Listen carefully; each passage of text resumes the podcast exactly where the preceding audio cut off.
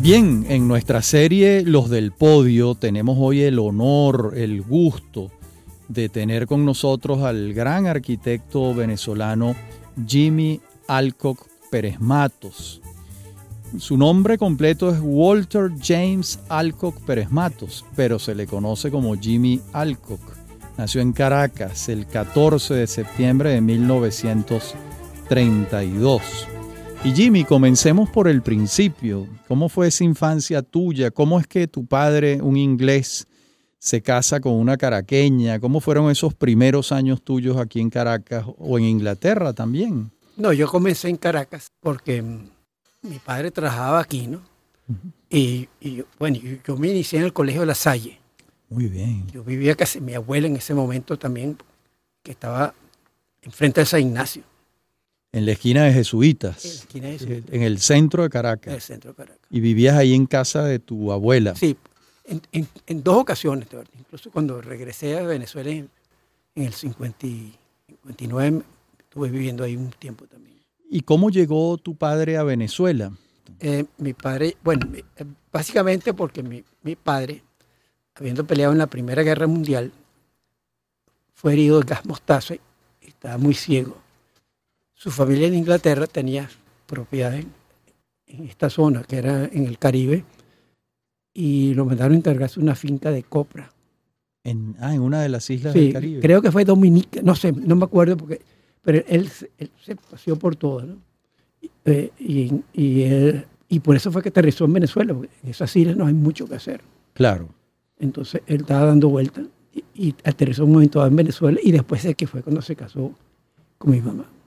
Vale. ¿Y naces tú primero y tu hermano Frank un, dos años después? Año y medio. Año y medio después. Y estudian ambos en el Colegio La Salle, incluso antes de Tienda Honda. Era el Colegio La Salle del centro de Caracas. No, eh, era, eh, también yo giraba de la Plaza de las Mercedes eh, hacia abajo. Okay. En, el, Colegio de La Salle viejo. El viejo, exacto. sí sí sí, sí, sí. El colegio viejo. ¿Y ahí hiciste la escuela primaria y el bachillerato? Ese, bueno, no, yo a los, eh, a los 12 años, mi papá se tuvo que ir para Inglaterra a vivir.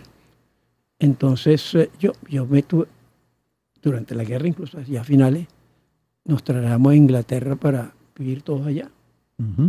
Y además fuimos en época de guerra. Claro, estamos hablando de 1944, la guerra no había terminado. y se instalaron en Londres. En Londres, sí.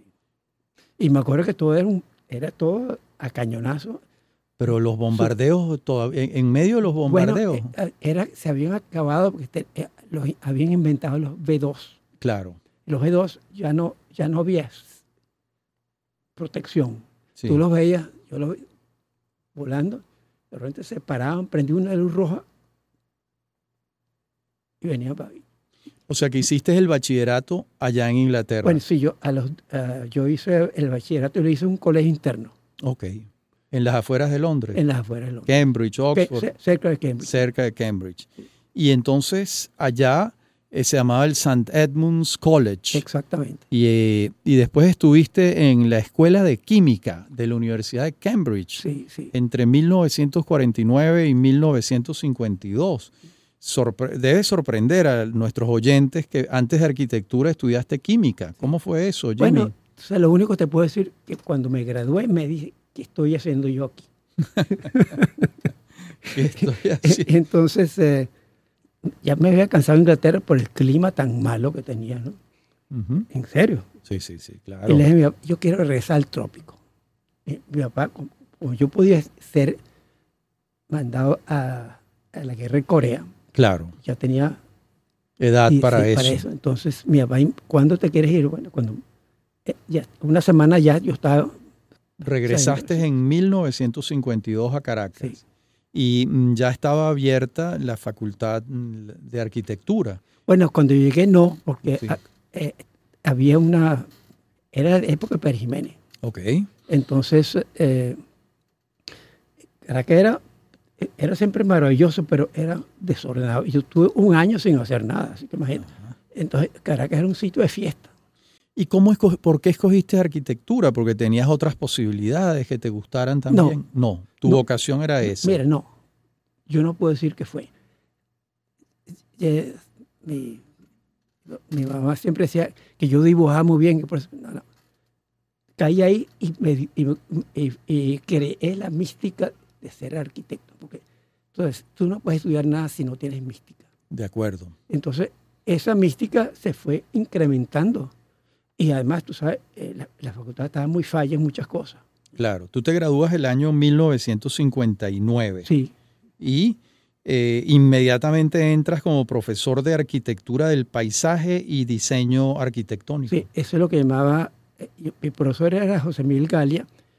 Y el uruguayo. Uruguayo, y al mismo tiempo, él cuando yo me gradué, él me, como yo habla, hablaba siempre mucho de paisajismo con él, el paisaje, el paisaje como arquitectura, pues, ¿no?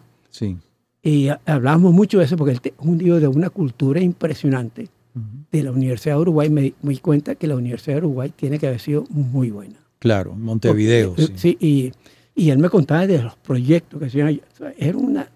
Acuérdate que él fue el que hizo el edificio polar. Sí. Y, y entonces yo caí en el edificio polar y dominaba todo. Era la época de las guerrillas aquí. Claro. La, la autopista era cada rato tiros que venían de la universidad ¿Tú trabajaste con Galia y Martín Vegas en el diseño de la Torre Polar? La no, no, no, no, no, fíjate, eso es un proyecto de ellos, sí. pero se separaron. Sí. Uh -huh. Martín, que fue un gran amigo también. Claro. Pero Martín estaba siempre en la, en la oficina al lado. Uh -huh. Y bueno, siempre me acuerdo que Martín, Galia me decía, mira, a las 5 de la tarde Martín empieza a pasear para ver lo, lo que, sea, lo que has hecho y pone atención porque se te va para atrás y te va a examinar y todo lo que te va a decir te va a bombardear. Y así era. Martín tenía una vista crítica. Te daban el clavo. Qué bien. No había discusión con Martín. Mira tú. Martín era, él, te, él tenía una mentalidad de, de, observar y saber qué es lo que, lo que estaba haciendo uno, ¿sí? como nadie. Todo lo, y Gale por eso me decía, mira, lo que te diga Martín. Eso es. O sea, que trabajaste un tiempo con Galia y después te apartaste y, y fundaste tu propia oficina, Alcock Arquitecto, y en el año 1987 se asoció contigo tu sobrino, Frank Alcock, San Román, y eh, empezó la oficina Alcock y Alcock Arquitectos. Uh -huh y lo que han, eh, desde el año 87, digamos que tu obra eh, ha estado muy en asociación con tu sobrino. Sí. Sí, excelente. Bien, y entonces vamos a revisar, Jimmy, mm, primeramente la obra pública, el edificio público. Estoy seguro que los oyentes se van a sorprender que diseñaste el balneario de Macuto en el año 1960. Bueno, justamente el, el de las palomas, el de... Sí, el de... sí, sí, justamente, fíjate, a mí eh, fue en la época de Rómulo de Tancur, uh -huh. y Rómulo de Tancur tuvo la idea de crear balnearios para el público de Caracas. Y entonces estaba el gobernador Carlos Guinán, y él me escogió a mí. Entonces uh -huh. yo tenía que, ver, primero, alquilar el helicóptero para ver dónde eran las playas, de vista del aire, ¿no? Claro. Y yo escogí, seleccioné tres sitios que eran los el gran problema de las playas es los servicios, especialmente claro. el estacionamiento. Y el litoral de nosotros es muy vertical. Muy abrupto. Entonces, sí. eh, yo, yo, lo que estaba buscando es sitios donde pudieran haber capacidad para hacer una inversión importante de una playa. No es un. No es un es, tiene que tener servicios. Vestuarios, sí. Eh, restaurantes, todo ese tipo de cosas. Y, y eso es yo, es. yo escogí tres sitios. ¿Cuál fue? Catialamar, Ajá. Macuto y Nahuatl. Porque eran los sitios. ¿Y los tres se hicieron? Los tres se hicieron. Imagínate. Pero yo no yo, yo, lo que hice fue que, fíjate, eh, eh, yo escogí los sitios. Yo me quedé con Macuto porque yo conocí Macuto desde de chiquito. Desde niño, claro. Yo iba a Macuto de los carnavales, a Semana Santa, porque los perematos tenían cinco casas allá, entonces claro. siempre llegamos. Pero Macuto fue, tú sabes, esa es una buena apertura de, y además ahí estaba Reverón, a quien tú conociste. Bueno, que mi tía Mary, mi tía Mary era íntima de Reverón uh -huh. y, y, y, nos llevaba a casa de Reverón y yo veía a Reverón pintando a esa edad y, y todo lo que él hacía. Él, él ponía su cabillete corría hacia atrás y salía corriendo. ¿Qué Ese- tal? es- Era como, como un torero. Mira, como era- un torero. Entonces en- era lo mismo en su casa. Reverón era, ¿sabes? Eh, yo lo que conocí de Reverón es eso, pero también vi como él leyó eh, en el matrimonio de mis, de mis primas. Él, eh, yo estaba chiquito como para llevar las colas a mis primas. Y me acuerdo que Reverón, cuando ellas estaban ellas pasaban su luna de miel en, en Macuto. En Macuto. En las 15 letras se llamaba eso. Bueno, era, sí, en realidad era antes de, antes de, antes de las 15 letras. Era Macuto, Macuto. Macuto, Macuto. Donde está el, el hotel, mira, entonces, el hotel, Sí, el, eh, eh, bueno, ahí está. Bueno, y en edificios públicos, después del balneario de Macuto, viene el Paseo Las Mercedes, que entiendo que lo empiezas a diseñar en 1967, pero probablemente se inauguró dos o tres años después. ¿no? Mira, más. Ese es el proyecto más largo ¿Así? y más difícil que yo he tenido. ¿Verdad? Primero eran tres parcelas. Yo la- esas parcelas las tenía eh, eh, uno de los Otaola. Eh, y yo, yo le dije a Becla, mira, Becla, ahí está oportunidad. Y ella compró una. Ella compró la mejor. Y después vino Gustavo Cinero, compró otra. Sí. Y, y después vino Ricardo París. Y cada uno tenía su propiedad. Entonces yo tenía que respetar para un conjunto, con una junta de dilatación, eh, hacer una unidad dividida, pero mi prima decidió que ella no iba a usar sistema concreto. El sistema que yo usé, yo usé un sistema mexicano de estructura Ujú. que se estaba experimentando y mi prima no quiso tomarse riesgo. Yo voy en concreto. Eso no significa, fíjate, yo tenía módulos de 14 metros. Todo depende de los estacionamientos, de las relaciones de estacionamiento. Bueno, en la próxima parte del programa nos sigues relatando cómo fue la construcción del Paseo Las Mercedes, un centro comercial pues emblemático de Caracas. Ya regresamos. En breve continúa Venezolanos. Somos Unión Radio Cultural.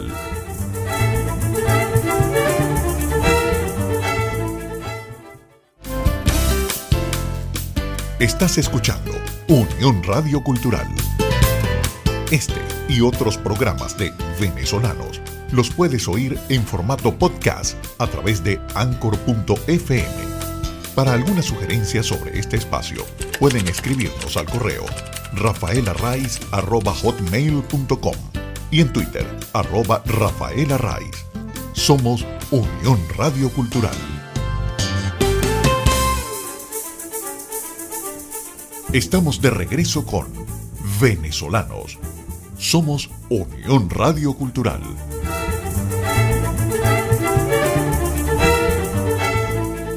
Entonces, Jimmy, estábamos hablando del Paseo Las Mercedes, las tres parcelas, la de Ricardo París, que creo que eran los dueños de supermercados Victoria, Esa es la razón de tener el, el supermercado. Sí, sí, sí. Ahora lo entiendo por primera vez. Eh, Gustavo Cisneros y Beclave Lutini. Exactamente. Se pusieron de acuerdo los tres mm, y tú diseñaste el Paseo Las Mercedes y se debe haber inaugurado alrededor del año 74 Mira, probablemente. te voy a decir una cosa. Ese es el proyecto más largo que yo tenía. Sí. Seis años. Seis de años. proye- de- o cin- cuatro años de proyecto y la construcción. y fue- dos de ejecución. sí. y- El hotel es bellísimo, por cierto. Bueno, sí, eh, es- es Becar, Becla quería el hotel. Yo, yo tenía un hotel y un edificio de oficina atrás, en la parcela de Ricardo. Sí.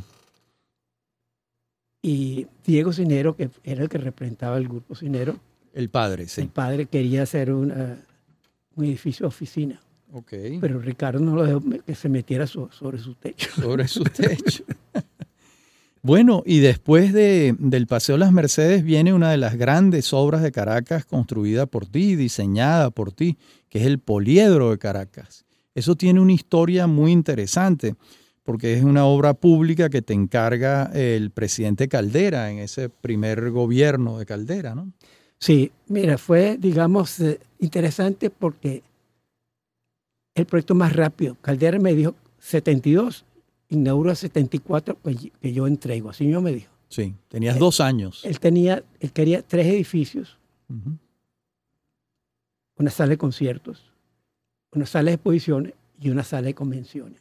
Eh, el presidente, olvídese, yo voy a buscar la mano. Yo me monté un avión y fui a dar vuelta por el mundo. Decidí que entonces la solución era un edificio para esas tres cosas. Claro, que eso es lo que es el poliedro. y entonces, y además no es eso. Si hubiera hecho el sistema tradicional que hace, hace en todo el mundo, que es agarrar una estructura y le monto después el techo encima de la estructura, implica ya un problema de dilación. Entonces yo uh, decidí, digamos, pues, yo conocía todo el trabajo de Buckminster Fuller. Claro, que es la, cúpula geodésica. Sí. Entonces, eh, eh, lo escogí porque, fíjate, yo podía hacer la, el, domo independiente. De lo que hicieras adentro. Y mientras tanto, yo, yo, ya había diseñado las gradas, no tenía que tocarla estructuralmente. Y mientras tanto, eh, yo había hecho mis tanteos de lo que yo quería hacer. Pasé cada, cada 15 días allá en los Estados Unidos revisando cómo se estaba haciendo. Y rápidamente, eso es un, sistema que son como mecanos. Bueno, justamente esa, la ventaja que tenía era que se, se trajo las piezas del mecano en avión inmediatamente. Y no, se había, no se había terminado de hacer la estructura de concreto. Cuando se, yo escogí, eh, Caldera me escoge tú el terreno que tú quieras en, en, el hipódromo. Yo le, porque yo le había sugerido eh, Fuerte Tiuna, porque estaba al lado de la autopista. Claro. no te metas con los militares. te metiste con los hípicos, que, no, que no era un hueso fácil. Lo, ¿no? lo peor que me ha tocado en mi vida es los hípicos. Claro. Y, además que tienen mucha prensa. Sí. Y me bombardearon. Una noche durante el proyecto yo tuve de la rabia que yo tenía, porque era un trabajo fuerte, varias horas, me llevo unos carros que estaban parados en, el cafetal por la rabia. La rabia que tenía. Los típicos me bombardearon. Ah, chico, pero si era todo a favor de ellos. No, pero que ellos estaban en contra. Claro. Pues los tenían que, el TER lo puso porque financiaran eso, ¿no? Ah. y les quité el estacionamiento más importante que tenían. Bueno, y ahora viene el Paseo Orinoco. ¿Eso dónde fue? En el, eso fue un concurso, que eh, en Ciudad Bolívar. ¿Y ese paseo se construyó? No, pero Es, una, es una sensación más bella que yo he tenido porque era hacer un, trabajo público para, el, para, Ciudad Bolívar al lado del río. Y fue un proyecto que me gustó muchísimo. Ese es el tipo de proyecto que a mí me... me Te emociona. Bueno, como también yo hice la, debajo de Miraflores, esa zona ahí. Yo me, la gané por concurso cuando yo era estudiante. La Plaza de las Américas. Ok, ok. Eh, hice el proyecto, pero tampoco se hizo. Tampoco se hizo. Y este sí se hizo y es uno de los edificios que a mí más me gusta en Caracas, que es la Torre Las Mercedes. Sí, Quizás la gente, mm, vamos a explicarle dónde está. Está muy cerca del Cubo Negro, muy, muy cerca del edificio general de seguros, al lado. Al lado. Al lado. Una torre bellísima, que son como dos, dos volúmenes que se integran unos con otros. En realidad, no es un solo volumen, pero que tiene como una torre y un anexo, pero está, es toda oficina. Sí. Y el, problema era que un proyecto de oficina, ¿no? Sí, y lo, y lo es, pues. Y lo es, sí, sí. Pero, tú sabes, tiene una ventaja que, que yo aproveché, conectaba Chuao con el centro comercial el, el Cubo Negro. Y yo lo que quería, le propuse tanto al ingeniero municipal que ese edificio, yo no quería tener restaurantes, que todo el edificio arriba, porque el aire me contaminaba de ese olor de restaurante. Y propuse hacer un centro comercial debajo de todos los edificios que yo, porque la gente también tenía que atravesar las calles. De, claro y había accidentes cada rato. Claro. Claro, eso no me lo aceptaron, pero yo, sí, esa, conexión yo ya la establecí eh, arquitectónicamente, incluso con una obra de este, este escultor famoso italiano, y después Nedo que me hizo el grupo, los, eh, eh, los ascensores. Todo eso lo hizo Nedo. Nedo. Y fue, la, fue una, una uno de los proyectos grandes que Nedo hizo también. Qué bien. Y después viene un edificio que uno se asombra que tenga esta edad y que parece que hubiese sido hecho ayer, que es el Parque Cristal. Sí. Estamos hablando de un edificio que tiene casi 50 años y parece hecho la semana pasada, ¿no? Bueno, ese, ese edificio también fue, ese terreno estaba libre, tenía nada más que una bomba de gasolina, ¿no? y, pero yo tenía una manzana. El problema de la Torre Mercedes era que estaba situado en la Francisco Miranda, en un sitio clave. Yo tenía de un lado ya estación del metro. Y tenía el parque. Y enfrente tenía la parada de autobuses. Y toda la gente que, que, que vivía en los padres grandes no tenía aceras ni siquiera en esa época. Claro. Y míralo, ahí hay una plaza prácticamente. Eh, eh, no, no, un momentico. El proyecto es para una plaza. Ah, fíjate. Es, la base es y yo lo que hice, nunca le puse comercio hacia la calle, todo fue interno. Eso. Inmediatamente, escalera mecánica, voy a otro piso que me conecta y de ahí, de ahí se iban a su... Porque ahí está, toda la, eh, la propiedad horizontal de Venezuela se originó en los palos grandes. Fíjate. Y además sentaste un precedente porque las otras torres que se construyeron en esa misma acera norte de la Francisco de Miranda, pues respetaron las aceras, hicieron también aceras muy amplias, ¿no? No tanto como la de Parque Cristal, que es, que es una plaza. Lo que bueno, es una plaza. Fíjate, el, el, el, de Parque Cristal, que todo el interior es libre, es circulación, es deleite. ¿no? Y no tenía, no permití comercio en planta, solamente bancos. Banco. Que daban hacia la plaza interna. Claro. Pero nada de comercio en la fachada. Claro. Y después está la Torre Proa, que es de 1990. Entiendo que en el centro de Caracas. En el centro de Caracas. Eso fue para el Banco el Exterior. Ajá, el Banco Exterior. Y mm, fue un proyecto también estupendo, en un terreno dificilísimo, ¿no? Francia acuerda muy bien de eso. Y fue dificilísimo y fue un reto importante. Entonces, eso, eh, cuando hay un reto, cambia las condiciones de arquitectura. Es ya incentivo para hacer algo que resuelvas. Que resuelvas a tu manera. ¿no? Claro. Bien, y mm, entremos ahora en la vivienda multifamiliar, que siempre ha sido un tema, ¿no? Por, por lo que tú señalabas antes de los promotores. La primera es el edificio Univel, ¿se llama así? Univel. Eh, sí, exactamente, en, en, la avenida Casanova. En 1963. Sí, sí, sí. Mira, ese fue otro otro bocado. Porque es una, parcela pequeña en esquina y tenía que justamente eh, hacer un planteamiento pequeño de apartamentos. lo que quería el cliente era apartamentos. es, un juego volumétrico más que nada que me quedó muy limpio, desde el punto de vista mío, ¿no? Sí. Estás satisfecho. Eh, pues, bueno, fíjate, lo que pasa es, te voy a decir por qué, por qué, porque me tocó un terreno igualito más arriba, de la misma dimensión, en la misma esquina. Y tuve el reto de tener que hacer una cosa totalmente diferente a, la, esta. Entonces fue el tratamiento en una esquina directamente, eh, y, en esa esquina yo pongo la circulación vertical.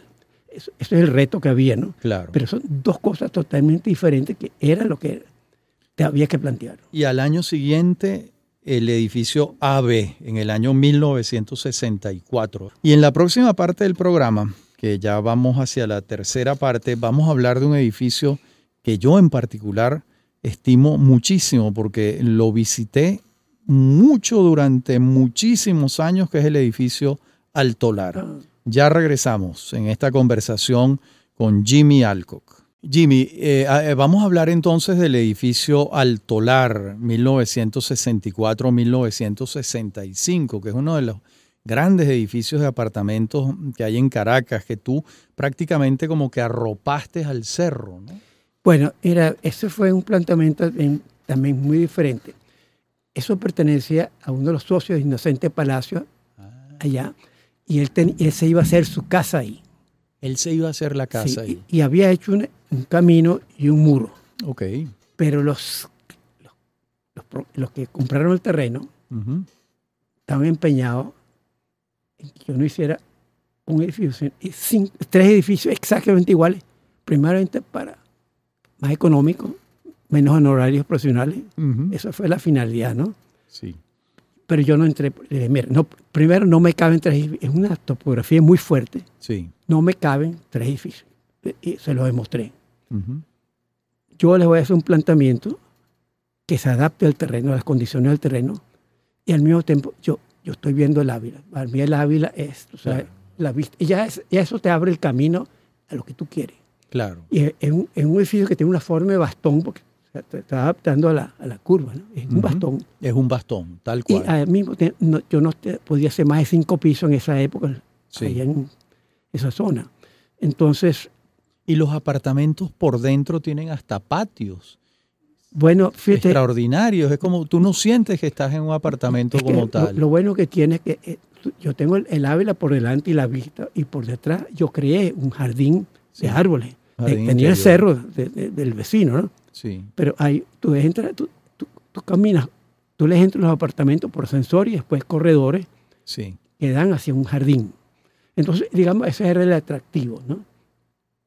Y al mismo tiempo, yo, yo creé como cuatro diferentes penthouse, que por cierto, amigos míos como Miguel Arroyo y, Sí, y, y- y varias personas, eso, Sí, ahí vi- eh, Osvaldo Trejo, sí, sí, William Osvaldo, Niño eh, vivieron eh, allí. mira, exactamente, William, que fue gran amigo, Sí, vivía allí. y Osvaldo Trejo se hizo, bueno, ellos todos, porque eran apartamentos, tú sabes, muy económicos, eran muy compactos, no tenían circulación interior. Sí, creo que Gego vivía ahí. Gego también. Claro. No, no, Gego, ahí, Gego y yo pasamos muchísimas horas allá en, en proyectos que hicimos, Ah, que fue otra gran persona en Venezuela. Claro, sin duda. Bien, y después de Altolar viene el edificio de ACO del año 1967. Por algún motivo no lo, no lo ubico en el espacio. Ese es en el Rosal, en la avenida Venezuela del Rosal. Ah, no, sí, sí, sí, sí, sí. sí. Claro. Eh, no. Bueno, eso fue otro también, porque eh, también tenía zonificaciones para apartamentos Ya. con po- muy poca construcción y, y fue también un reto bien, bien interesante también, porque yo sabía que a la hora de la verdad se iban a convertir en oficinas, Ah, pero yo tenía que presentarlo como apartamento. como apartamento para que me lo aprobaran. ¿no? Claro. Pero, eh, o sea, eso es, todos los edificios pequeños son lo que son arquitectura. Los grandes son repeticiones. Ah, mira, ese es un punto importante. Bueno, mira, es así. Sí. Y esto, cuando tú tienes seis pisos o siete pisos, es todo. Tú haces lo que te da la gana, como, como- vamos a decir, como una obra escultórica. Claro. Y, y esos dos edificios también ahí, ¿no? Eh, de esa fácilmente para uno como arquitectura. Uno lo han desbaratado últimamente, pero, pero ¿sabes? son esos bombones que te tocan en la vida. Bien, y vea- veamos ahora las casas, que probablemente sea la obra eh, más extensa del arquitecto Jimmy Alcock. La primera es tu casa, del año 1962. En Sí. el año 62, una casa en el Alto Atillo era más o menos el fin del mundo, ¿no? Bueno, eh, yo sé que... Carretera de tierra de tierra y, a- y al mismo tiempo, yo vivía en los chorros. ¿no? Ah, Y yo veía las nubes allá arriba, eh, yo quiero vivir allá arriba. Y entonces yo me compré la parcela. Era también en la época de Rómulo que nada valía nada. claro, claro. Entonces yo compré una, una parcela en una zona cerrada con talud, con una gran vista al Ávila. El Ávila es siempre, o sea, la- Sí, protagonista. hace, hace que me hace los proyectos. te hace los proyectos. Y bueno, quienes conocemos esa casa, vemos que antes de hacer la casa debió ser un barranco, porque Un barranco. por propiamente la casa es como una, como una estructura espigada, digamos, ¿no? Bueno, es un, fíjate, yo trato de no tocar la topografía. Tuve que tocar aquí para hacer un plano, pero yo hice no, aquí dos muros. Ujú. Un muro para hacer 200 metros cuadrados de, jardín. El- todo lo demás se ha convertido en un bosque hoy en día fabuloso. ¿eh? Sí, Pero yo hice, esa, hay una parte que, que mi casa tiene ese jardín, que es importante. claro, muy importante, Y- además en tu vida y en la vida con Carolina Claro. Punceles, tu Sí. esposa, porque ustedes se ocuparon de ese jardín. Bueno, Carolina se dedicó a eso, ¿no? Sí, Pero fíjate, lo más importante también es esa casa que yo decidí empujarla lejos de la calle, para estar Ah, la querías lejos de la calle. sí. lejos de la calle, ya yo sabía que la estructura tenía que ser. Yo hice cuatro columnas nada más, y ni siquiera en la esquina, sino en lo, es un cuadrado Sí. en el medio. Las cuatro columnas ya pero unas tremendas vigas de once y pico metros de cada una. Y después le monté eh, ocho de hierro, Ujú. del tal tamaño que nunca se, se siente la estructura arriba, sino cuando llegas al techo que ya tienes otro problema. Claro. Pero ya no, yo, la estructura en este caso, que siempre la estructura, como dicen mis banderos, siempre la estructura es la base de todo, y es verdad. es verdad. Yo, lo, yo hice evadirla porque, por las dimensiones. ¿no? Y hay otra casa Alco que en 1974. Eso debe ser un error eh, de transcripción. Y viene entonces la casa López, que sí es de 1974. Sí, sí, es- esa, esa- la Casa López fue otro, otro reto también porque ellos me enseñaron un terreno. que había- ¿Ese es dónde, Jimmy? Eso es en, en, en Cebucán. Cebucán, Cebucán. Sí, sí. Era Leopoldo, padre, ¿sí? Ok. Que era primo de Carolina también, ¿no? Claro. Entonces, eh, incluso eso fue un proyecto, Ah, yo conozco esta casa. sí. ese fue un proyecto que yo, y cuando ellos se casaron, yo dije, mira, te traje de regalo un proyecto para tu casa. En Cebucán, claro. Pero fue otro, otro reto interesante. Las casas tienen algo que no tienen los. Ajá. Las casas tienen un atractivo para uno, ¿no? Te estoy hablando para mí, Sí. que es primero su implantación, su si- situación en el terreno, la relación con el terreno y con por lo menos 15 otros determinantes, ¿no? que si la, la luz, el sol, el Los viento, vientos. los vientos, eh, la humedad. Entonces, todas esas cosas son determinantes que tienes que tener en consideración para llegar a una conclusión. Porque como me, pa- me pasó al principio, habían cosas que no había atacado porque no le había entrado, me obligaban a rehacer o quizás hasta comenzar de nuevo el proyecto. Yo siempre escribo, primero lo más importante es el programa del cliente. Ese Claro. programa tiene que ser escrito y como la Biblia de, de lo que va a hacer. En- eso surge de una o dos conversaciones tuyas con el cliente No, de la es, casa. un momentico, es un documento que él Ah. firma, Ah, porque entonces yo- los clientes siempre están, cam- no, quiero dos dormitorios más, no, ponme aquí una- un bar. Ah, Entonces, ya. eso- ese, el- si, tú, si tú no tienes ese orden, se te vuelve un 8. Ok, tú el- llevas al cliente a firmar,te Sí. lo que él quiere y, no, no, y un primero él me, compromiso. no, él me dice, él me, él me- me escribe obligatoriamente su, sus su, necesidades, su programa. su programa. El cliente es el que manda. Yo no le digo nada cómo va a vivir. Yo le digo, yo hago su proyecto, pero él dice todas lo- sus necesidades. Eso, es fundamental. Claro, Es, la- es la- es una regla. claro. Si no, es un Y entiendo, por ejemplo, que una casa como la casa Cisneros, que tiene ese enclave que ve el cerro, tú ahí particularmente respetaste mucho el entorno. o Mira, sea, el jardín es privilegiado allí. ¿no? Fíjate, te voy a decir una cosa. Es cuando me, me llevaron a ese terreno, el terreno no tenía vista. Estaba en un barranco también, allá en el country club, Ujú, y lo que tenía era un bosque y una quebrada debajo. ujú. Y yo me estaba volviendo un 8. Entonces, un día, cuando tenía el proyecto, dije, yo voy a, hacer, voy a buscar el Ávila otra vez. Ujú. Empujé la casa hacia, hacia el bosque y la puse a ver la pata del Ávila. Ok. La pata del Ávila, entonces, yo estaba bien, tenía algo. Entonces, que una casa tiene que tener algo. Algo que ver. Algo te atrae. Claro. Algo que te diga, oye, y la pata del Ávila, el Ávila es, tú sabes, siempre lo- el, el altar que uno tiene en Caracas. ¿no? Claro, es la guía que La- puedes tener. Bueno, es la- es- no hay nada como el Ávila. Claro. Por cierto que muy cerca de allí eh, eh, está el edificio 606, que fue uno de los últimos que hiciste en viviendas multifamiliares, ¿no? Sí. Un edificio de apartamentos muy buenos, muy sólido el edificio. Eh, Relátanos un poco, aunque sea anecdóticamente, la relación con los promotores, que en las, edif- en las viviendas multifamiliares no suele ser muy fácil. No es, lo más complejo de un proyecto. Ok. Pero en este caso, estaba en el country club, ahí en la, en la casa de una prima mía. Ajá. que se- Claro, eh, terminando el country y empezando la castellana. exactamente. Sí, Era de una prima de, de Chiquita Zuluaga sí. y, y de Napoleón. Y mm, yo conocía bien el terreno. Y además que esta gente quería hacer otro tipo de apartamento, porque siempre los apartamentos eran de máximo 200 metros cuadrados casi nunca. 150 era, era el mercado entonces En Caracas. En Caracas, en esa época, Caracas explotó con edificios de apartamentos. ¿no? Claro. Pero aquí est- esta era otra cosa, entonces tenía dos problemas. Uno, un sitio fabuloso, bien, pero abajo tenía un- un- un- una ranchería. Claro.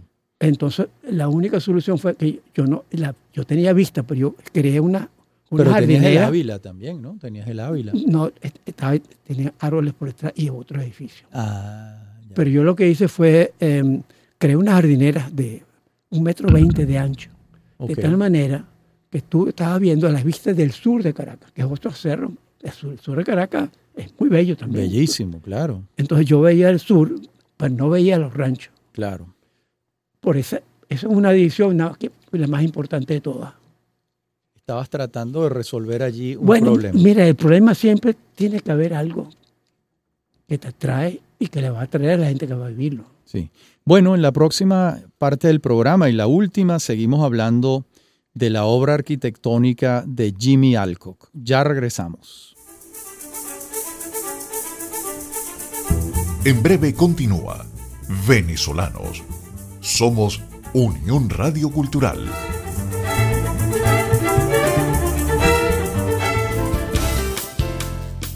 Estás escuchando Unión Radio Cultural.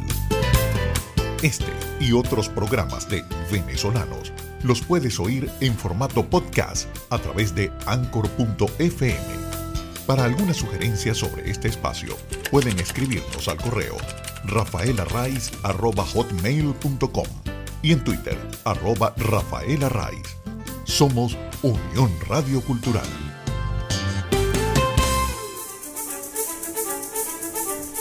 Estamos de regreso con Venezolanos. Somos Unión Radio Cultural.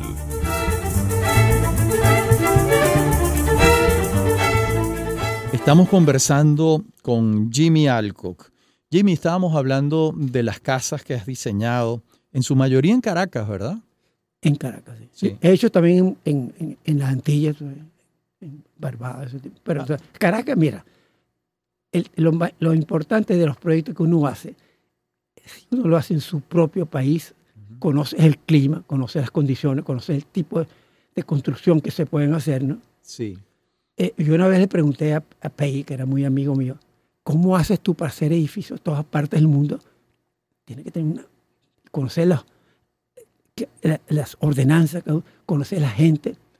Y yo, mira, yo contrato gente del sitio que me, me indica, pero a- ni aún así me convenció, ¿no? Sí. Pero eh, todo lo que él hacía era genial porque tenía mucho talento. Y, lo, y donde fuera en China, en, Contrataba gente del sitio. bueno, ¿no? sí, La pero gente él, del patio. pero él es el que creaba la cosa. claro, Era su responsabilidad. claro.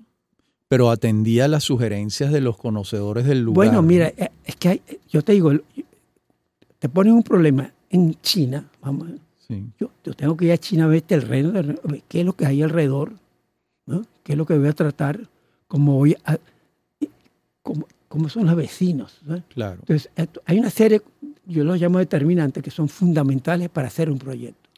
Eh, Jimmy, y de los arquitectos venezolanos, ¿a quiénes, qué obra admiras particularmente? Bueno, mira, yo me formé con Galia, primero porque fue profesor mío. Y, y- y hoy en día yo le debo a Galia ser arquitecto. Caramba. Él, él justamente, yo todo eso lo aprendí con Galia. Yo, yo tuve tres años en su oficina, pero en un momento yo estaba de... Galia salía mucho, entraba. Yo estuve, siempre esperaba cinco o seis de la tarde que él regresara para que, me diera algo. Uno es tan dependiente de otro, y no, yo voy a, voy a trabajar solo. Claro. Y yo tomar mis decisiones y hacer mis propios errores.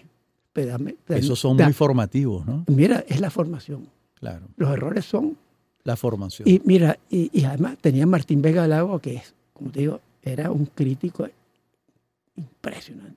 ¿La obra de visión- Villanueva te parece interesante? Sí, mira, primero es eh, los libros de él, Sí. toda la manera. Él fue profesor mío, pero él Ah, fue ya. profesor de historia, de, historia de arquitectura. Y sus casas eran, las casas eran brillantes. Ujú.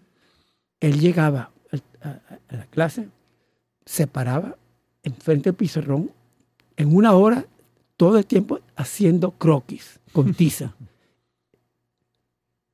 y ahí terminaba la clase. Pero era brillante. Yo tengo los apuntes todavía que yo tomé de esa clase. Caramba, imagínate. tengo dos apuntes, él y las de Graciano Gaparín sobre, sobre Venezuela. Claro. Sobre- Esas son dos, dos cosas que tú sabes, son dos enseñanzas de dos tipos tan diferentes, Claro. pero que tenían su manera de, primero, tienen una gran cultura, sí.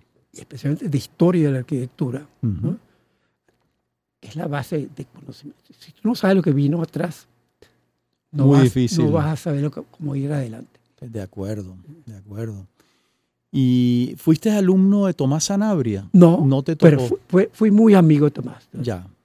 Porque Tomás- fue director de la escuela en esa época Sí. que tú estabas estudiando, ¿no? Sí, bueno, pero no, no él- mira, en esa, esa época era, de- Julián Ferri fue Julián el Ferri. decano Claro. continuo. Sí. I- i- Y incluso Willy Ossot también. Will- yo comencé con Willy Austin. Exacto. El primer año era Willy Austin, Ujú. que era arquitecto, pero básicamente ingeniero y un tipo de una cultura también impresionante, que me enseñó la, la materia más brava de todo, era geometría descriptiva. Esa era la cla- el- a las 7 de la mañana, si tú no sabes, no entraba. Y era otro que se fajaba ahí a dibujar, a hablar, y después te ponía el problema. La idea era justamente poder idear y, y- y dibujar la penetración de volumen en el espacio. Es, un- es una, es ya un sistema escultórico. Sí, La penetración de volumen y, y tú los tienes que hacer geométricamente y exactamente. Claro. Eso fue Willy Austin y ahí era muy duro. Pero y él, si tú no llegabas a las 7, te quedas afuera. Así de duro. Caramba. Pero era disciplina. Alemán. Mira, Pues descendiente de alemanes. pero sí, sí, pero fíjate, él era, era correcto. Eso, Claro. era- eso es la- tiene, tú tienes que tener algo Claro. para que la gente te diga sí o no, Ya, o si lo vas a aceptar o no. claro. ¿Qué, otro, ¿Qué otros arquitectos venezolanos recuerdas que te, cuyas obras te parezcan interesantes? Mira, hay muchos, Muchos. hay muchos, pero yo te voy a decir, básicamente, Galia fue el que me formó a mí. Galia. Yo, le digo, Galia construyó muchísimas Mucho. obras de, de viviendas, sobre todo viviendas multifamiliares. Creo que muy poca oficina. ¿no? él era brillante para meterse a los clientes en el bolsillo, pero con buena arquitectura. La arquitectura de, de, eh, vivienda eso es multifamiliar es peor, peor proyecto que le puede tocar a un arquitecto, en serio. Porque está- te- tú no, no depende de ti. Yo, yo digo que el poliedro, la ventaja que es que eh, yo la hice yo. Claro, So- Caldera lo que me dio, me dio el chance. exactamente. Pero cuando tú le haces un edificio, apartamento, tú tienes que seguir instrucciones. Claro, claro. Porque es comercial. La, la arquitectura- Bueno, pero Altolar tiene el sello tuyo. Sí. Ahí pudiste hacer lo que, lo Sí. que te pareció. Sí, eso, eso sí es verdad, pero tal cual porque ellos no sabían. Fíjate que ellos empezaron cinco, edifi- eh, tres edificios en un terreno que no aguantaba y tuve que demostrárselo. Sí, Y al mismo tiempo, los primeros dibujos se empezaron a dar cuenta y nunca confiaron. Porque aunque no lo vaya a creer, el altolar no se vendió como les gustaba a ellos. ujú. Esas cosas se venden el- el primer- cuando se abren inmediatamente. Inmediatamente. Altolar no se vendía. por- porque tú, los apartamentos tú llegabas a un medio nivel. Donde estacionabas los carros. No, no, abajo no. Tú, tú coges un ascensor o escalera. Sí, Pero por ese corredor que da para los jardines. sí. Tú entrabas por la puerta, medio nivel, bajabas medio nivel al salón, y la parte social y de servicios, subía medio nivel a los dormitorios. Muy, apartamentos muy complejos, muy com- compactos, que te quiero decir. sí. Y eso fue la... Después, hoy en día, los andan buscando por todos lados. Claro. Y en, eh, yo veo en tus casas, las que conozco, que conozco unas cuantas, eh, un sentido del trópico. Esas son casas caraqueñas, del trópico, digamos así. Yo no veo Tal en esas casas unos guiños europeizantes o norteamericanos. Son casas venezolanas, ¿no? Mira, por eso yo te conté lo de Inglaterra. Sí, Tenía ah, 15 años y me quiero ir para el trópico. Claro. Cuando tú vives en invierno, y es invierno inglés, que no es que frío, sino es de lluvia y neblina todo el tiempo. Tú quieres vivir en el trópico. yo no me mudo del trópico. claro, claro. El trópico es, es, es lo que... Entonces, mi papá entendió, porque además esa posibilidad de, tener que pelear, inmediatamente. Una anécdota que te relato vinculada con esto. Eh, en Bejuma eh, hay un alemán que tiene una posada y alguien, un amigo le pregunta, pero ¿y usted qué hace aquí en Bejuma? Y el alemán le dice, ¿usted ha ido a Alemania? Entonces mi amigo le dice, no, vaya, y para que entienda por qué yo estoy en Bejuma. Y eso, está y, eso es Alemania también. claro, porque Alemania es muy nublada también. Sí, Europa. Es Europa en general, porque Francia también es así. Sí, pero el, Mediterráneo es lo que los... Italia, es otra cosa. Italia esto, además es latino. Sí. Dicen que Francia es latina, pero no es. Sí, quizás el sur, ¿no? quizás el sur es un poco más mediterráneo. Sí, sí, pues. sí, El Mediterráneo es. Sí, sin duda. Y a otra cosa. Claro. Bueno, y están las casas Botom, la Benaim, la San Judas Tadeo, la casa eh, San Pedro, eh, la casa Carrillo, la casa Solera. Entiendo que en esta última aunque no la conozco, hubo un cambio en los materiales, porque muchas de tus casas mm, son de ladrillo, en este caso no. No. Ok. Fíjate, eh, primero hay una condición, el ladrillo. Yo nací con ladrillo por Galia también. Claro. Y eh, manejar el ladrillo. Ahora lo entiendo. Mira, el ladrillo es material ideal, mantenimiento cero. Sí. Pero tiene un problema. La textura del ladrillo, para la gente que va a vivir en una casa, tú no puedes colocar un cuadro sobre una pared. Sí. Entonces, fíjate, todas esas cosas las empiezo y, y, yo tuve que aprender que el, un friso liso es óptimo para tú colocar tus cosas en tu casa. Claro. En los interiores no puedes, digamos, tiene que haber friso, es lo que estás bueno, diciendo. Bueno, yo hice muchas casas con ladrillos. Sí. Y, y, y, todos los edificios de ladrillo por el mantenimiento. Claro. El mantenimiento de ladrillo, mira, todos esos edificios que tienen toda la vida mía ya, están igualitos por fuera hoy en día. Claro. Pues si los haces con otro revestimiento, cada 20 años hay que cambiarle el revestimiento. Incluso yo escogí uno, una, ese que está en, el Rosal, intenté uno nuevo, pero, pero es una superficie rugosa, grisosa, muy buena, se, ha mantenido muy bien. Eso, eh, eh, esto quiere decir, el acabado exterior es puro mantenimiento no es belleza ni, ni, nada, mantenimiento. Bueno, hemos llegado al final del programa. Qué lástima, Giancarlo Caraballo, que es nuestro director técnico, porque yo hubiera seguido hablando una hora más con Jimmy Alco, pero bueno, habrá otra oportunidad. Jimmy, muchísimas gracias por haber aceptado conversar con nosotros. y gracias a ti porque sabes, las preguntas que me hiciste Ninguna, ninguna la dudé ni le tuve miedo. No, respondiste todo con gran precisión. Muchísimas gracias. Bueno, esta es nuestra serie Los del Podio y nos escuchamos en nuestro próximo programa.